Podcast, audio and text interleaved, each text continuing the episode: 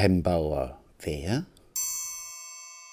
Diese Frage haben wir uns bei der Ausstellung gestellt, weil Bembauer eine Person ist, die in Innsbruck relativ viele Spuren hinterlassen hat. Aber wenn man die Leute fragen würde, wer ist dieser Bembauer, würden ganz wenige was dazu sagen können.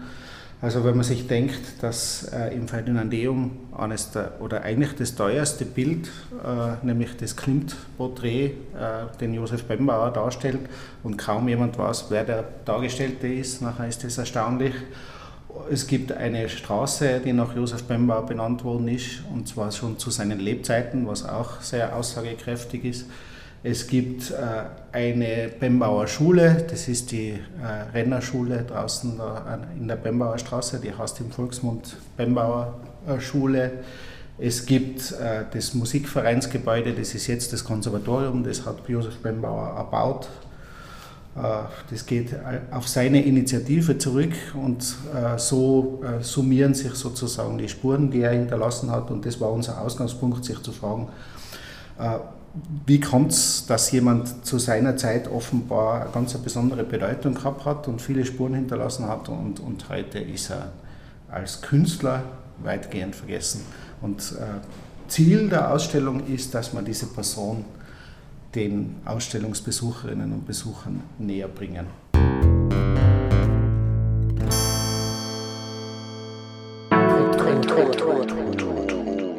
Kulturton.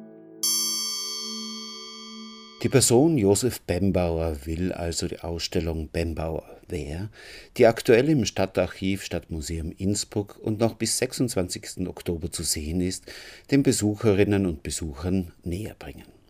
Franz Gradl, der gemeinsam mit Andreas Holzmann, beide in der Musiksammlung der Tiroler Landesmuseum tätig, die Ausstellung kuratiert hat, führt uns heute im Kulturton durch die wichtigsten Stationen. Michael Haupt hatte das Mikrofon in der Hand und begrüßt herzlich auf Freirad, dem Freien Radio Innsbruck.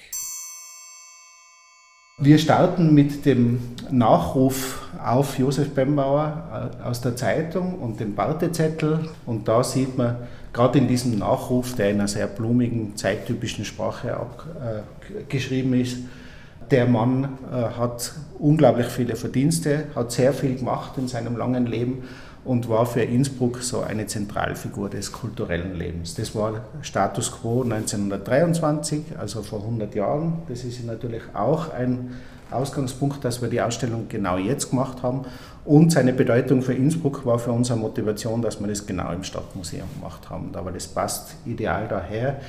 Äh, Innsbruck war äh, sein zentraler Wirkungsort und zwar er war fast 50 Jahre lang Direktor des Innsbrucker Musikvereins und das war damals die wichtigste Institution in musikalischer Hinsicht, nämlich für die Musikausbildung und für das Konzertleben. Also der Musikverein hat auch Konzerte äh, gestaltet äh, und da war er inhaltlich verantwortlich, aber auch äh, für das ganze Drumherum sozusagen war er vielseitig tätig. Also er hat mit anderen Institutionen zusammengearbeitet. Äh, er hat äh, die Lehrpläne neu erstellt und das alles ist Teil äh, dieser Ausstellung und bei diesem Nachruf wird auf diese besonderen Verdienste hingewiesen. Es gibt auch Fotos vom Leichenzug 1923 und da sieht man, die gesamte Stadtbevölkerung ist auf den Beinen, um sich vom Bembauer zu verabschieden. Das war ein Riesenevent. Es gibt auch ein Foto, wo er aufgebahrt ist. Und ein paar Zitate aus diesem Nachruf haben wir dann auch noch extra herausgeholt und das soll mal zeigen, der Mann äh, war für die Leute damals ganz, ganz wichtig.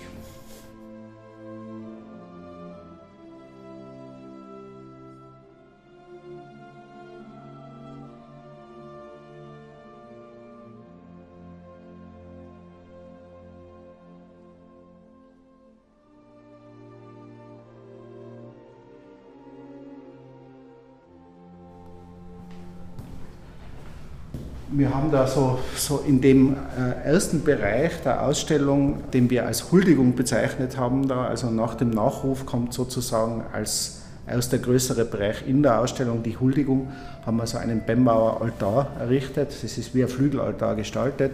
In der Mitte ist dieses Porträt von Gustav Klimt in einer Reproduktion. Äh, wenn wir das im Original da ausstellen würden, das wäre versicherungstechnisch relativ aufwendig. Deswegen haben wir eine Reproduktion gewählt, aber ich glaube, die ist ganz gut gelungen.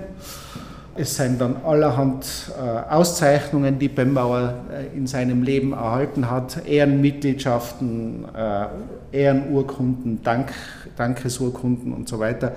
Und eigentlich sehr interessant für uns, die Schleifen, die im Stadtarchiv sich erhalten haben und wo man sich gefragt hat, was ist da eigentlich der ursprüngliche Zweck. Aber es gibt ein schönes Foto vom alten Stadtsaal und da sieht man, das war Wanddekoration. Also das waren so Huldigungsschleifen sozusagen, oft äh, ganz witzig von Einzelpersonen, die offenbar besondere Fans waren. Es hat damals auch schon so einen Fankult gegeben, dann aber auch von Institutionen, mit denen er zu tun gehabt hat.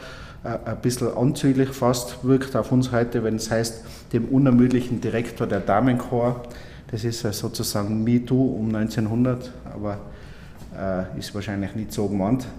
Äh, da sind äh, diese, diese Schleifen, die haben wir extra herrichten lassen und die machen sich da auch ganz gut. Und äh, wir haben auch noch außer dem Klimt-Porträt weitere Porträts, interessanterweise von zwei malenden Frauen, die zeigen Bembauer, und das ist aber nur ein Ausschnitt von ganz vielen Porträts, die es gibt, äh, die, die, die eben zeigen, Bembauer ist ein viel porträtierter, ist eine wichtige Person, die offenbar wichtig genug war, dass man sie für wert gehalten hat, da eben, dass man sie porträtiert.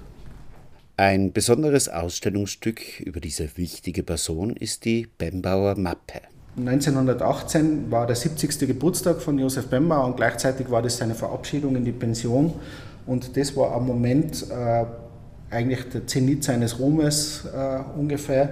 Und da haben dann äh, fast 50 Tiroler Künstlerinnen und Künstler Josef Bembauer ein Huldigungswerk, ein, eine Mappe gegeben und der ist ihm überreicht worden da. Und unter diesen Künstlern sind einige berühmte. Da drüben sieht man zum Beispiel ein Werk von Albin Ecker-Lienz, und daneben ein Werk von, von Franz Defrecker, mit dem er schon seit der Studienzeit befreundet war. Also das waren wichtige bildende Künstler, äh, mit denen er Kontakt hatte, weil er eben im Kulturleben bestens vernetzt war. Man sieht dann eben weniger Bekannte, sie sind auch seine Familienmitglieder, also seine Söhne, äh, seine Schwestern, die haben ihm auch gehuldigt. Sie waren nämlich auch alle entweder Musiker oder oder Dichterinnen. Also eine Schwester war eine Nonne im Stift Nonnberg in Salzburg und die hat ihm so ein, ein Huldigungsgedicht gewidmet, das wir auch dort zeigen. Es ist auch ein Huldigungsgedicht von Franz Kranewitter, dem berühmten Dramatiker. Also man sieht, dass da ist alles, was halt damals in Tirol Rang und Namen gehabt hat, ist in der Bembauer Mappe vertreten. Und äh, in dem Bereich haben wir noch abschließend auch noch diese Stationen die, oder beziehungsweise die Spuren Josef Bembauers in Innsbruck äh, gekoppelt mit, einer, mit einem Stadtplan. Und da sieht man jetzt solche Orte wie zum Beispiel das Konservatorium da mit der Büste, äh, die Jesuitenkirche, wo er die, die Kirchenmusik geleitet hat, jahrzehntelang, weil der Musikverein dort die Universitätsgottesdienste musikalisch gestaltet hat. Kann man sich ja kaum mehr vorstellen, aber damals haben müssen die Studenten Studierenden, naja, damals eher Studenten, weil es waren noch keine weiblichen, und die, die, der ganze Lehrkörper geschlossen antreten am Sonntag zum Sonntagsgottesdienst und da hat der Musikverein den Kirchenmusik versehen. ähm, da haben wir die Bembauer äh, Straße und die Bembauer Brücke. Äh, also das ist äh, diese Straße, die schon 1909 zu seinem 25-jährigen Dienstjubiläum nach ihm benannt worden ist, interessanterweise was ganz, ganz selten war, dass man jemanden zu Lebzeiten schon eine Straße äh, benannt hat. Dann haben wir da das, das Bembauer Heim, das ist ein Studentenheim in Pradl draußen. Da haben wir den Glujershof, äh, das ist sein Sommersitz, da wo er auch eine Kapelle gebaut hat. Das ist oben auf der Straße Richtung äh, Vill, auf der rechten Seite Richtung Silschlucht hinunter, äh, ist jetzt momentan eine riesige Baustelle schaut ziemlich äh, desolat aus, aber das war mal, also da war bis vor kurzem auch noch sehr viel zu Bembauer zu finden, das einfach da halt äh, relativ ungeordnet herumgelegen ist, da leider Gottes. Dann haben wir da die Liedertafel, da war ein Chormeister, den, den Liedertafelsaal, also wenn man mal in Innsbruck ins 19. Jahrhundert eintauchen will, dann muss man in den Saal der Liedertafel in der Bürgerstraße gehen. Da schaut es wirklich noch so aus wie vor, vor 120 Jahren. Es ist äh, total spannend und da hängt er dann auch als Chormeister, oder, äh, als einer der Chormeister, da hängen die ganzen Porträts. Und sein Grab am Westfriedhof, die Familiengrabstätte.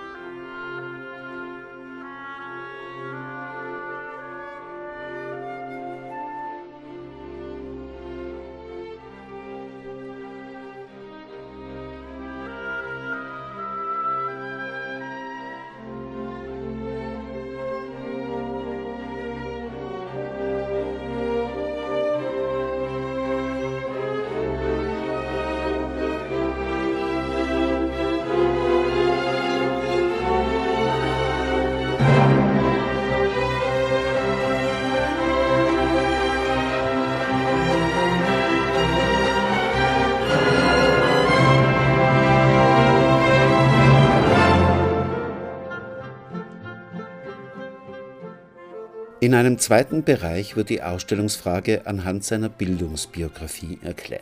Bembauer wer beantwortet man mit dem, dass er ein gut geschulter war, also jemand, der selber eine gediegene Ausbildung gehabt hat. Er war zunächst einmal in Innsbruck, hat er sich als erstes mit Musik beschäftigt, aber relativ spät für einen Musiker. Also er hat erst so in der in der Pubertät intensiver die Musik betrieben.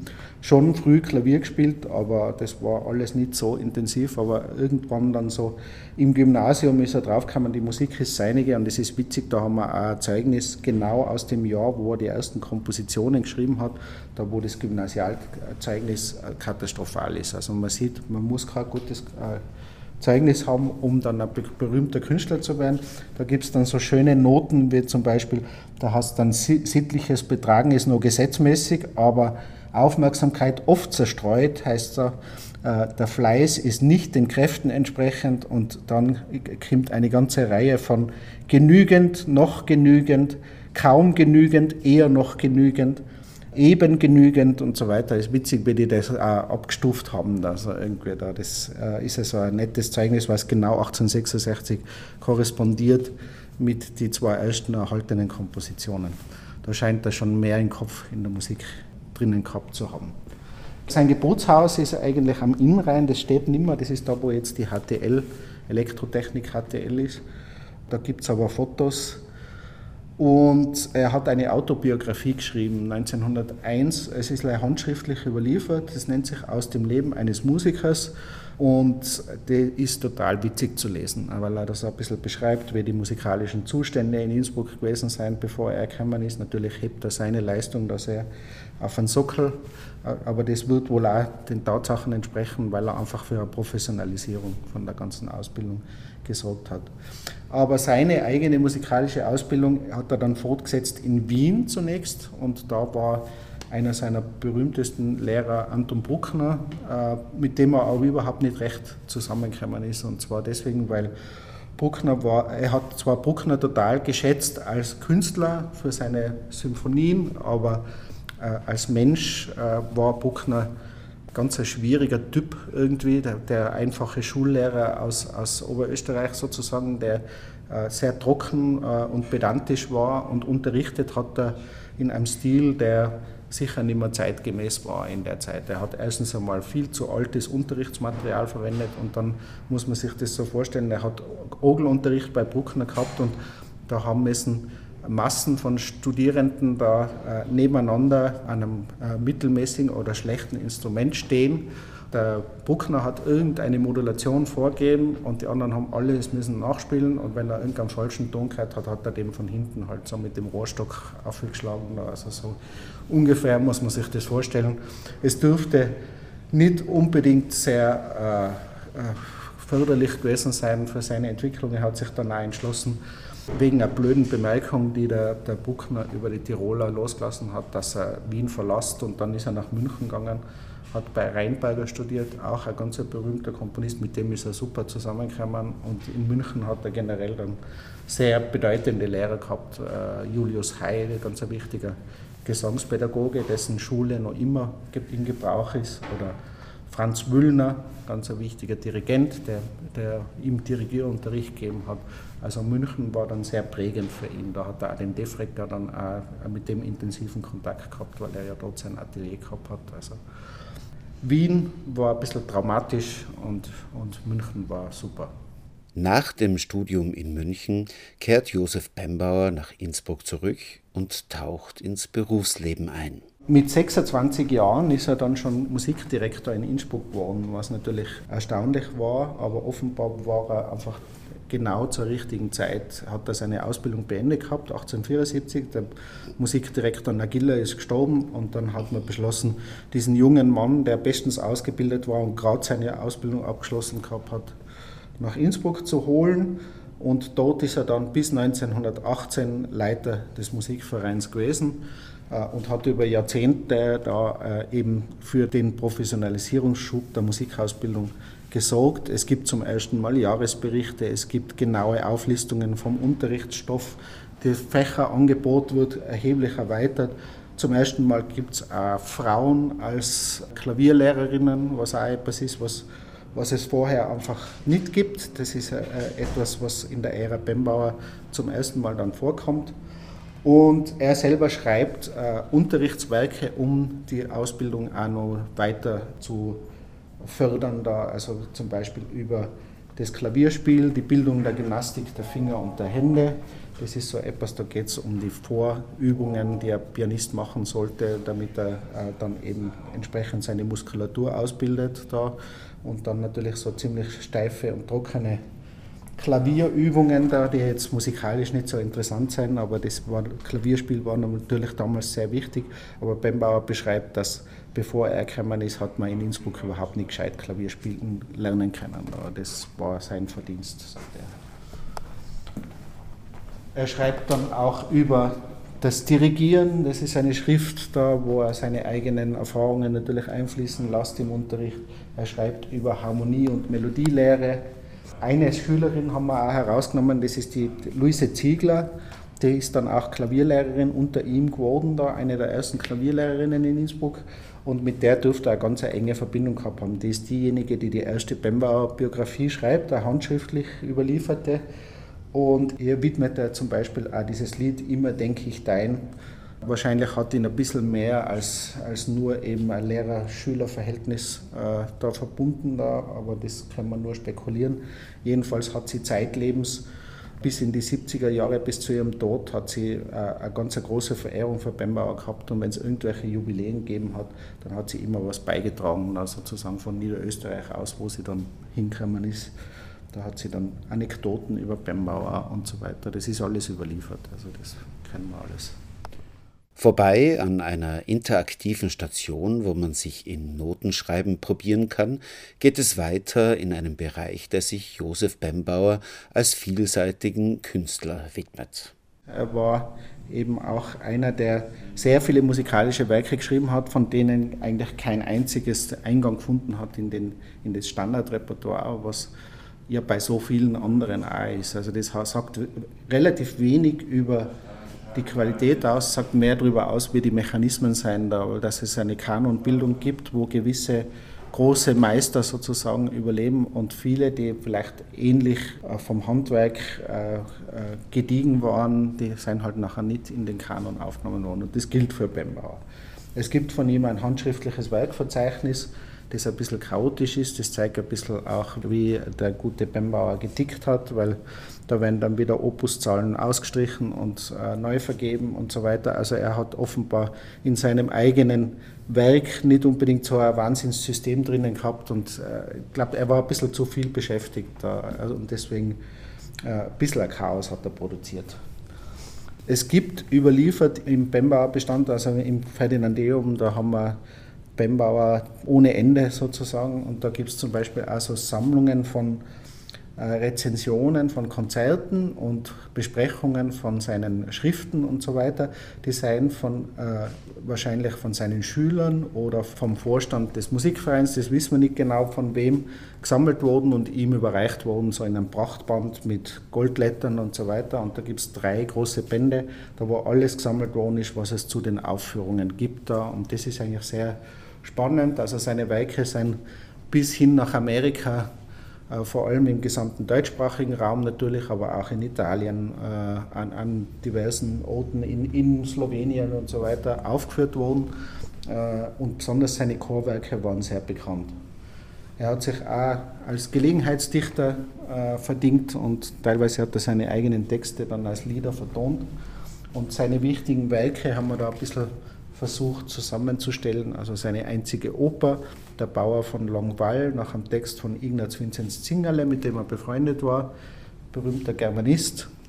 Die ist mit großem Erfolg im Stadttheater aufgeführt worden, aber nicht darüber hinaus. Also das war halt dann äh, diese eine Aufführung und das ist ja bei den Opern heute fast schon Standard, wenn eine neue Oper herauskommt, dass sie nicht irgendwo eine Folgeaufführung erlebt, aber damals ist es halt ein Zeichen, dass das jetzt nicht der Riesenerfolg war. Wir haben da eine Festmesse, die steht für diese Kirchenmusikpflege des Musikvereins. Dann haben wir da eine Elegie für Streichorchester und Haufe, die es auch zu hören gibt in der Hörstation. Wir haben da das Konzert für Cello und Orchester, das eines seiner großartigsten Werke ist, wo ganz interessant ist, dass das ein Werk ist, wo überhaupt keine Aufführung zu Lebzeiten des Komponisten nachweisbar ist. Wir wissen nicht warum. Also das äh, ist eigentlich eines seiner spannendsten und äh, ambitioniertesten Werke und gibt es auch eine CD-Einspielung, die da zu hören ist auch in der Hörstation. Aber warum das nie aufgeführt worden ist, keine Ahnung. Wir haben dann sowas wie die Wettertanne, das ist nach, nach Adolf Bichler so eine, eine äh, Hymne für Männerchor und Orchester, da wo dann in der Bembauer Mappe ein Künstler diese Wettertanne dann auch bildlich dargestellt hat und ihm gewidmet hat. Äh, und was natürlich bei ihm ein großes Thema ist und damals einfach fast äh, inflationär war, das waren halt diese Tiroler Themen. Da gibt es natürlich die Schlacht am Bergisel 1809, das ist ein Werk zu der Jahrhundertfeier 1909, die ja ein, ein nationales Ereignis war damals, ein riesen Festaufmarsch, so wie wir es heute noch haben, da eben da in Tirol üblich, also so wie 2009 hat es es schon 1909 gegeben. Dann eine Symphonie hat er geschrieben, die eigentlich ein, sehr spannendes Werk ist. Da gibt es auch eine Einspielung, da wo wir was zu hören haben, die auch in Tirol heißt. Es ist jetzt keine Programmmusik, aber es ist halt so ein bisschen wie äh, die Pastorale von Beethoven, also so mit, mit äh, ein, ein paar programmatische Überschriften. Der, der, Anfang, ein bisschen auch wie die Alpensymphonie von Richard Strauss sozusagen, nämlich beginnt mit Mogen, Aufstieg ins Gebirge. Der zweite Satz ist eine Idylle, der dritte Satz ist Spiel und Tanz im Dorfe und der vierte Satz ist dann fröhliche Heimkehr.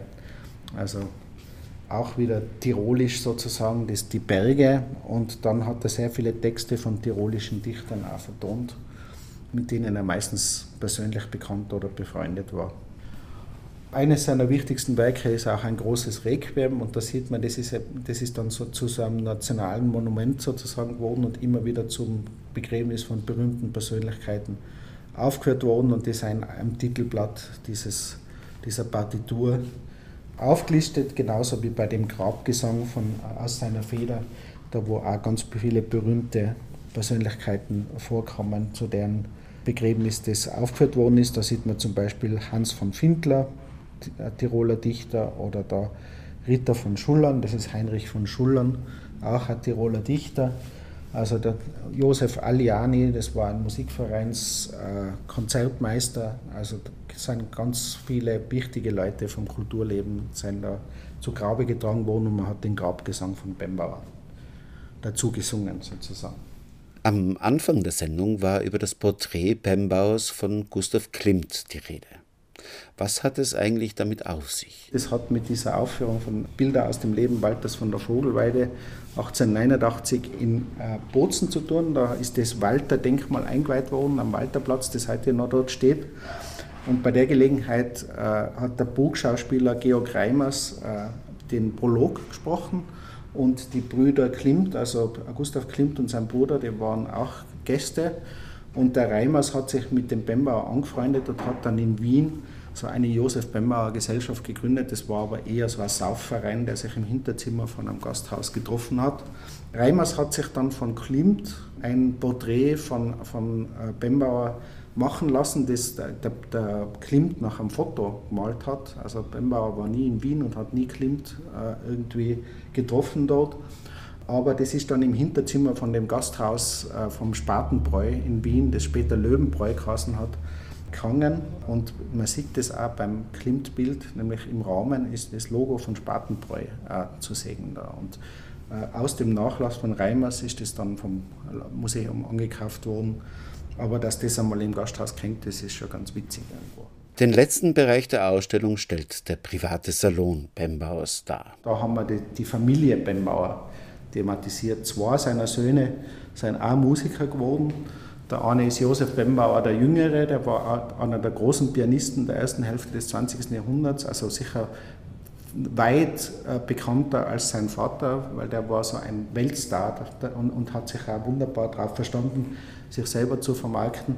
Also da geht es in die Kategorie von einem Alfred Brendel oder Lang Lang oder so. Äh, so muss man sich das vorstellen. Das war nicht nur so ein, irgendein Pianist. Und der zweite ist Karl Bembauer, der Dresdner Hoforganist äh, und Chordirektor an der Oper in, an der Hofoper in Dresden war. Die beiden haben, äh, haben auch beide komponiert und waren sehr bekannt in der musikalischen Szene. Zwei Söhne sind nicht Musiker geworden. Bembauers Frau Carolina, äh, die hat auch Gelegenheitsgedichte geschrieben, die Bembauer dann immer wieder auch vertont hat.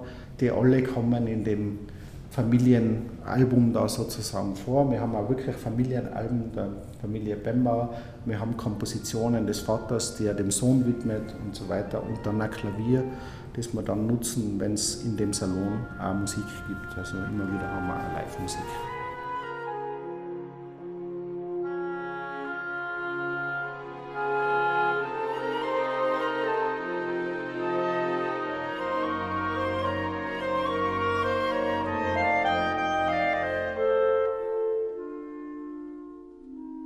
Musik in Bembers Salon kann wieder ab September genossen werden. Nähere Informationen dazu finden sich auf der Homepage des Stadtarchiv Stadtmuseums Innsbruck, verlinkt in den Details zu dieser Sendung auf freirad.at. Durch die aktuelle Ausstellung im Stadtarchiv Stadtmuseum Innsbruck Bembauer Wehr hat uns heute im Kulturton Franz Kratel geführt, der sie gemeinsam mit Andreas Holzmann kuratiert hat. Beide sind in der Musiksammlung der Tiroler Landesmuseen tätig. Die kurzen Musikeinspielungen stammen aus der Symphonie in F-Dur von Josef Pembauer, eingespielt vom Orchester der Akademie St. Blasius unter der Leitung von Karl-Heinz Hissel.